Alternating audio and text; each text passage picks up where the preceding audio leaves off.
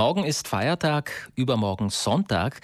Es stehen also zwei arbeitsfreie Tage bevor, die viele gut nutzen wollen, mit einer Reise in die Nachbarregionen zum Beispiel, einem Restaurantbesuch, aber auch einige Museen haben wieder geöffnet, wie zum Beispiel das Archäologie- und das Naturmuseum in Bozen.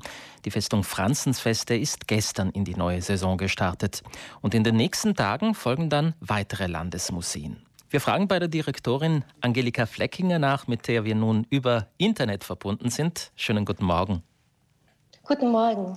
Frau Fleckinger, eigentlich stehen bereits alle elf Landesmuseen in den Startlöchern. Welche Museumseröffnungen stehen in den nächsten Tagen noch an? Also wie Sie schon erwähnt haben, das Naturmuseum, das Archäologiemuseum und die Festung Franzensfeste stehen bereits offen. Ab dem 4. Mai folgen dann das Bergbaumuseum, das Volkskundemuseum, das Weinmuseum, das Ladinische Museum und auch das Touriseum in den Gärten von Schloss Tautmannsdorf. Das Jagd- und Fischereimuseum in Wolfsturn in Mareit wird dann zeitnah auch öffnen können.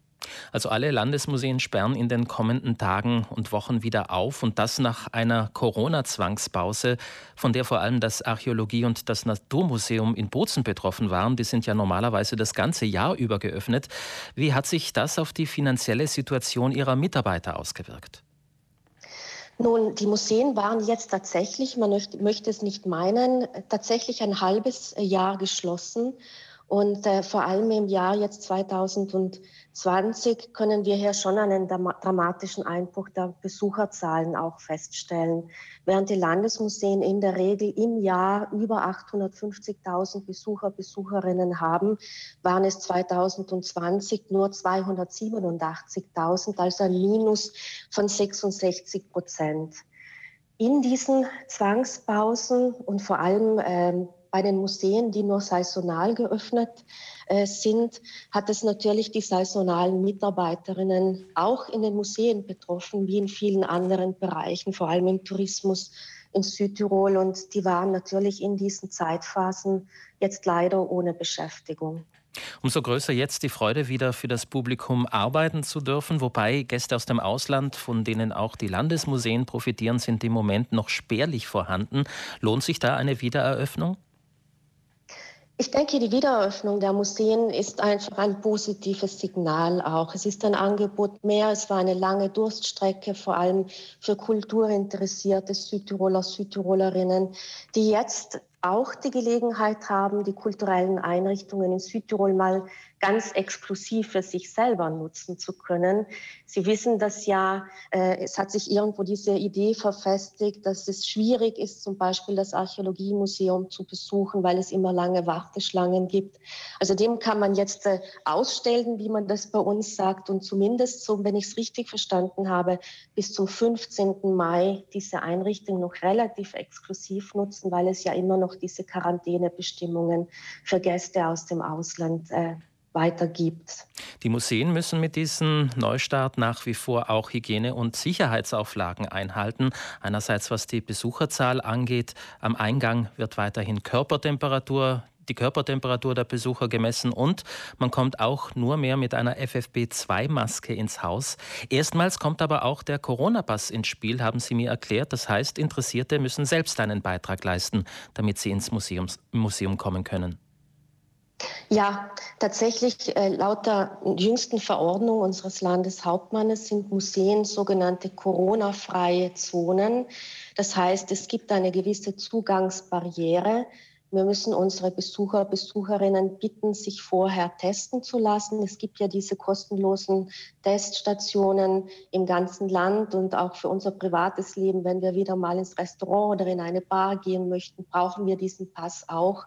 Und so dementsprechend eben auch, wenn wir äh, ein Museum in Südtirol besuchen möchten. Wissen Sie schon, wie das mit dem Corona-Pass geregelt sein wird, sobald Touristen wieder ins Land kommen?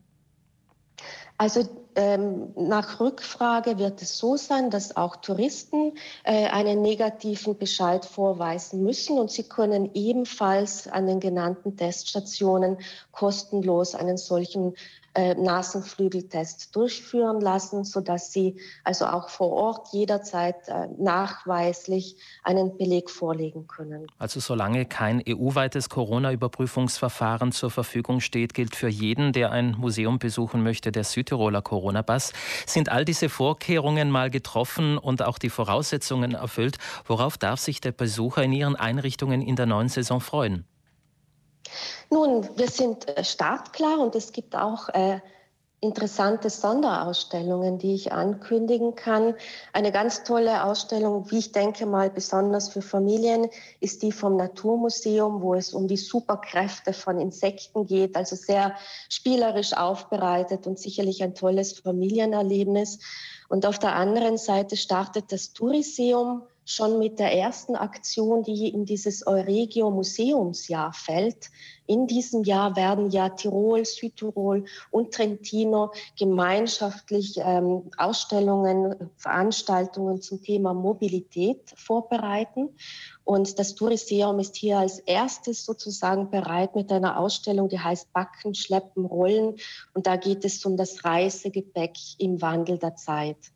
Alle anderen Museen folgen dann auch im Laufe des Jahres mit Angeboten zu diesem Thema und äh, haben natürlich auch äh, spannende, interessante Dauerausstellungen, sodass sich ein Besuch auf jeden Fall lohnen wird. Wir haben gehört, drei Landesmuseen haben bereits geöffnet. Das Natur- und das Archäologiemuseum in Bozen sowie die Festung Franzensfeste. Das vom Naturmuseum verwaltete Planetarium Südtirol in Gummer öffnet übrigens am Sonntag seine Pforten. Am kommenden Dienstag fällt dann der Startschuss für die meisten anderen Landesmuseen. Der Direktorin der Landesmuseen wünschen wir an dieser Stelle alles Gute, Angelika Fleckinger, auf eine gute Saison mit vielen Besuchern aus Südtirol und dann auch wieder aus der ganzen Welt.